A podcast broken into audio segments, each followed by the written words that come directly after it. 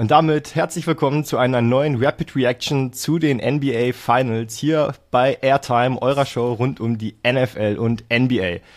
Wie schon gesagt, Rapid Reaction Time. Ihr wisst mittlerweile, wie es läuft. Diesmal zu Spiel 4 aus Miami und die Denver Nuggets setzen sich, will man sagen, erwartungsgemäß mit 108 zu 95 durch. Führen nun in der Serie 3 zu 1 und Sebastian, ich würde sagen, wir quatschen gar nicht groß und lang den heißen Brei herum und ich schieß direkt die erste Frage zu dir rüber nach Italien. Ist die Serie vorbei? Ah, das ganz große Bild machst du direkt auf, ne? Ja, also ist die Serie vorbei. Es. Ich glaube, die Serie ist für mich so vorbei, wie sie vor Spiel 1 schon vorbei war. Also im Endeffekt verläuft das Ganze, das Ganze ja so ein bisschen wie erwartet. Klar, keiner von uns hat diesen äh, den Sieg in Spiel 2 kommen sehen. Dafür hatten wir wahrscheinlich beide so einen Miami-Sieg in Miami auf dem Zettel. Jetzt kam es halt anders, es steht 3-1 für Denver und ja, es ist also erwartungsgemäß. Ich, äh, ich will dich mal was fragen und zwar, wie, wie sehr nehmen dich diese Finals eigentlich mit? Also wie, wie, wie siehst du das? Wie fühlst du das? Wie fühlst du es vor allem? Ähm, also ich muss sagen, die Finals hatten ja von Anfang an so den, so den leider diesen dieses bei diese Beigeschichte, dass man gesagt hat, boah, das ist das ist die das ist kein Quotengarant, ne? Das ist Denver gegen Miami, das ist der Eight Seed im Osten, der sich über das Play-in Tournament qualifiziert hat gegen das Team, das effizient und guten Basketball spielt, aber auch nicht diesen Wow-Faktor hat. Und da ist es halt auch jetzt wirklich so, dass man sagen muss, die Finals laufen halt auch leider so. Das ist das Problem daran, dass die Finals genau so laufen, wie die beiden Teams einfach konstruiert sind und wie sie aufeinandertreffen. Deswegen, ich kann absolut den, den, den, den guten Basketball respektieren und appreciaten, den Denver spielt.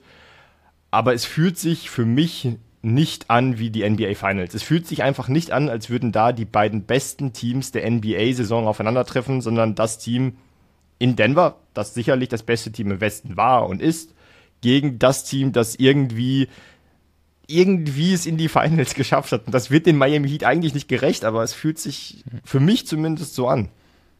Ja, voll. Es ist eigentlich wild, weil im Endeffekt ist die Storyline halt geil, so, ne? Als Eight Seed kommst du als Underdog bis in die Finals und bist da halt leider wahnsinnig unterlegen. Also, das ist halt das Problem. Ja, man soll sie nie abschreiben, ne? Und wir haben sie dieses Jahr schon oft genug abgeschrieben und sie sind oft genug zurückgekommen. Aber auch wenn man gestern Abend wieder das Spiel gesehen hat. Und ich finde, gestern Abend war so ein Spiel, es war wahnsinnig blutleer, die ersten drei Viertel. Also ich hatte das Gefühl, irgendwie, irgendwann hat sich so bei mir das Gefühl eingeschlichen, Miami weiß jetzt, dass sie unterlegen sind. Sie wissen's, sie, sie haben irgendwie alles probiert, sie hatten ihre Changes in der Starting Five. Man merkt, okay, Bam kriegt immer noch seine freien Shots aus der Midrange. Denver nimmt das klar in Kauf, sagt, hey, mach halt, schieß halt 26 Mal oder so, wie Malone es ja nach dem ersten Spiel auch gesagt hat. Damit werdet ihr uns nicht vier Spiele bezwingen. Generell braucht ihr sowieso vier perfekte Spiele, um uns zu besiegen. Wir brauchen vier normale Spiele und dann sind wir Meister. Und genauso hat sich das ganze Spiel ja auch irgendwie angefühlt. Und äh, ich glaube, Miami weiß es so langsam, dass da nicht mehr so viel geht. Die Sache ist ja auch, man spricht ja immer davon, von wenn der Unterlegene es schafft, den Favoriten zu besiegen, was dabei gerne außen vor gelassen wird, auch wenn man jetzt einen Quervergleich zum Fußball oder zur Bundesliga eher schla äh, schlagen möchte oder ziehen möchte. Du schlägst den FC Bayern, wenn er nicht, wenn er keine gute Saison spielt. Sprich, du kannst Meister werden. Oder auch aber nicht. wenn der FC Bayern München eine gut oder auch nicht, aber aber wenn der Shoutout FC Bayern BVB, München eine gute Saison spielt, dann schlägt dann schlägst du den FC Bayern nicht oder du als als Arsenal Fan kann ich ja sagen, du weißt es aus der Premier League. Du kannst Manchester City schlagen, wenn sie es zulassen, dass sie die Premier League nicht gewinnen. Wenn sie aber die Premier League gewinnen wollen, dann gewinnst du die Premier League nicht. Und beim, bei, bei den NBA Finals jetzt ist es nichts anderes oder gerade bei den Miami Heat. Klar kannst du Milwaukee schlagen, wenn Janis sich ein paar Spiele verletzungsbedingt sidelined, wenn das Team generell Coaching-Mistakes macht und nicht so gut spielt, wie es könnte. Klar kannst du die Boston Celtics schlagen, wenn sie sich bis zum gewissen Punkt selber schlagen. Und dann stehst du plötzlich in den NBA Finals und spielst aber jetzt gegen ein Team, das sich halt nicht selber schlägt. Und dann ist es völlig egal, was du machst. Und natürlich können wir jetzt darauf eingehen, dass der Backcourt von Miami nur zwei Punkte gemacht hat. Ne? Also das ist halt zu wenig, wenn Max Hughes und Gabe Vincent dir zusammen nur zwei Punkte geben als Starting Backcourt. Auf der anderen Seite würdest du ein anderes Team fragen, hey, Nikola Jokic macht nur 23 Punkte, macht, holt 12 Rebounds und gibt nur vier Assists, da würde jedes Team eigentlich sagen, ey, das nehmen wir. Das nehmen wir. Der, der, der scoret nicht über 30 und der macht nur vier Assists. Ja, gib her. Das Problem ist, dann schenkt dir einen Murray halt ein bisschen was ein, hat Double Digits Assists, dann explodiert Aaron Gordon auf einmal, dann haben Bruce Brown und so weiter halt ihr typisch solides Spiel und dann ist es halt zu viel. Und das ist das Problem und steht eben mehr denn je dafür, wie viel besser dieses Denver Nuggets Team ist. Und das macht es auch für mich so schwer, jetzt überzuleiten zu, zu, was kann Miami machen. So klar stellt sich ein Jimmy Butler hin und sagt, wir ähm, gehen Montag, also Montag auf Dienstag ins Spiel 5 ähm, und geben unser Bestes und schauen, was, dass, dass wir irgendwie den zweiten Sieg holen. Klar hat Jimmy Butler diese It's not over Mentalität, aber welche Adjustments willst du vornehmen? Du kannst mental dich so sehr darauf einstellen, wie du willst und, und diese Comeback-Kid-Mentalität an den Tag legen. Irgendwie, irgendwas musst du verändern. Du kannst nicht in dieses Spiel reingehen und einfach auf, einmal erwarten, dass du die Denver Nuggets schlägst. Nee, also höchstens du machst halt wieder 50% deiner Dreier. Und das ist halt das Ding, was gestern auch wahnsinnig auffällig war. Du hast eigentlich ein richtig mieses Spiel von Denver. Also richtig mies ist vielleicht ein bisschen hart, aber Jokic spielt fast das vierten Viertel kaum, weil er Foulprobleme hat. Murray spielt schlecht, also 15 Punkte, klar, Double-Digit Double -Digit Assists, aber 15 Punkte bei 29% aus dem Feld ist halt mies, ist einfach Ja, mies. klar. Michael Porter Jr. spielt quasi gar nichts. Also im Endeffekt, wenn du es dir aussuchst, wie kann ich Denver schlagen, dann sind das so drei Bausteine, die du brauchst und du schaffst es halt trotzdem nicht und verlierst mit 13. Und da siehst du halt mal, dass du wie perfekt dein Abend laufen musst, damit du selbst ein schlechtes Denver-Team annähernd schlägst. Und ich habe auch mal so, ich habe mir mal alle Spiele noch mal kurz nur auf die äh, Endergebnisse angeguckt. Miami kommt halt nie, also schafft drei Spiele in Folge nicht über, über 95 Punkte. Nicht in Folge, sondern im ersten 93, im dritten 94 und im vierten jetzt 95. Und einmal haben sie halt eine Explosion mit 111 und das ist, wenn du halt 50% Dreier triffst. Das ist keine Formel, mit der du eine, eine Serie irgendwie erfolgreich gestalten kannst. Und das ist auch keine Formel, wo du sagst, das nehmen wir uns jetzt für Spiel 5 vor. Wir gehen da rein, wir shooten da 50% Dreier und machen es effektiv und dann gewinnen wir das. Das passiert oder passiert nicht, aber es passiert auf keinen Fall drei Spiele noch in Folge, die du ja bräuchtest, um dann am Ende die Trophäe in die Luft zu halten. Von dem her, ich habe ich hab keine Ahnung, was Miami noch verändern kann, um da irgendwie das Ruder rumzureißen. Ich habe auch keinen Glauben dran, um vielleicht jetzt mal äh, kurz auf die Prediction fürs nächste Spiel und für mich dann auch eigentlich für die Serie zu kommen. Ich weiß nicht, hast du irgendwas, wo du sagst, ja, da könnte man, da habe ich was gesehen, was andere nicht sehen und eventuell könnte man in die Kerbe reingehen, weil ich habe ich habe nix. Nee, also wenn man auf Spiel 2 schaut, kann man ja sagen, dass was Miami, was für Miami am besten funktioniert hat, war, wenn sie es irgendwie geschafft haben, die Zone zuzumachen. Heißt, diesen, diesen größten Nachteil, den sie haben, möglichst irgendwie zu egalisieren.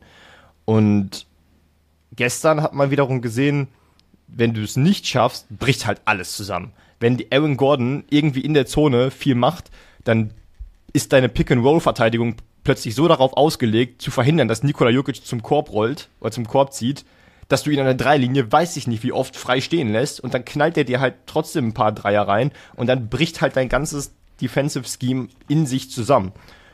Du kannst halt nicht, also kannst eigentlich, wenn du die Miami Heat bist, nur darauf hoffen, dass du überperformst und es irgendwie dann reicht. Wir, dürfen ja auch nicht vergessen, Spiel 2 war ja auch ein Nailbiter. Also da lief es ja wirklich richtig gut für Miami, alles kam zusammen und sie haben richtig gut getroffen und trotzdem nur mit ein oder zwei Punkten gewonnen. Also wir müssen auch nicht so tun, als hätten sie Denver dann vom Feld gefegt. Mit drei, okay. Aber daher bin ich da bei dir. Mir fällt es auch schwer zu glauben, dass jetzt irgendetwas anders wird. Wir wussten oder wir haben uns vorher, vor Beginn der Serie darüber unterhalten, was muss Miami tun, was braucht Miami und wir waren uns beide einig, Miami braucht diesen dritten verlässlichen Scorer. Diesen dritten Spieler neben vielleicht Butler und eben Adebayo, wobei wir nicht, wir nicht wussten, ob Adebayo es wirklich sein würde. Aber du brauchst irgendjemand, der dir verlässlich seine Punkte gibt. 15 Ja, sie lassen es halt zu, Und das ne? ist einfach also, nicht da. Das ist kein Ge Bei Adebayo lassen sie es halt zu. Dass du merkst halt, das ist im Ja. Gameplan verankert, dass man sagt, Genau. Lass ihn 20 Punkte machen, lass ihn 20 Mal auf den Kopf werfen, gestern waren es wieder 8 von 19. Und dadurch entgehst du halt dann diesen potenziellen Dreierregen, den Miami halt die drei Runden lang, äh, drei Runden lang bis in die Finals getragen hat. weil du eben weißt, dass die anderen Spieler, wovon du eben, also beide Teams wissen, dass du, dass Miami über diesen dritten Explosivspieler irgendwie kommen musst. Und wenn du Denver bist, sagst du natürlich, ja gut, dann macht Adebayo halt 20 plus, aber wir wissen, dass diese Ignite Guys, die Duncan Robinsons, die Gabe Vincents, nur heiß laufen können, wenn wir denen den Dreier geben. Und dann kommen dann vielleicht auch mal die Cuts und, und, und, und die, die Layups, aber die fangen nicht auf einmal an, den Ball in Isolation Plays zu fordern und sich mit Midrange-Jumpern oder mit Zügen zum Korb irgendwie in, in, in den Flow zu bringen. Das passiert nicht. Die müssen über den Dreier kommen. Und da ist Denver halt so, wie du sagst, ja gut, dann macht Adebayo halt, Butler macht halt sowieso seins.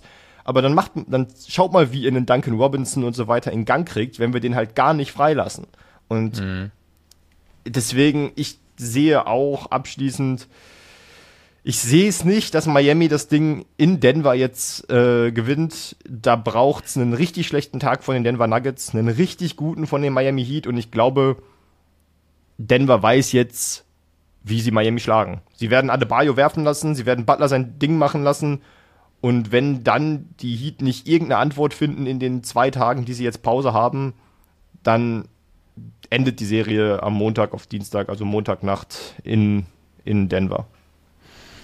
Also in dem Sinne, um äh, nochmal den Bogen zum Anfang zu schließen, ist es für dich, ist es für dich vorbei?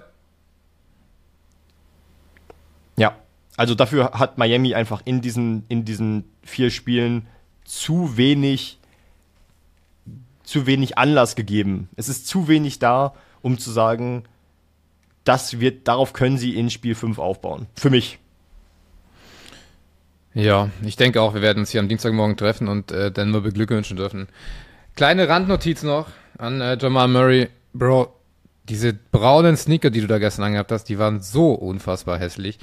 Wenn du nächste Woche auf dem Meisterpokal oder auf dem Meisterbild, auf dem Championship Bild Picks Videos mit diesen Schuhen auftauchen willst und die für den Rest deines Lebens diese Bilder ruinieren sollen, überleg dir bitte was Neues. Ich weiß nicht, die waren so richtig komisch kaffeebraun. Ich habe noch nie so hässliche Sneaker gesehen. Ja, ja. Das sah wirklich aus wie so Opa-Lederschuhe, wenn du sonntags in die Kirche gehst. ja, gut. In dem Sinne ähm, machen wir den Kasten zu heute und sehen uns am Dienstag im Morgen wieder hier, ja? Ja, würde ich sagen. Also an euch, danke fürs Zusehen, danke fürs Zuhören. Ihr wisst, wie es läuft. Kommentieren, liken, abonnieren, wie auch immer. Und Sebastian hat es ja angekündigt. Wir sehen, hören uns dann Dienstag früh mit der vermutlich mit der wahrscheinlichen Krönung der Denver Nuggets zum NBA Champion wieder. In dem Sinne, macht's gut. Ciao, ciao. Ciao.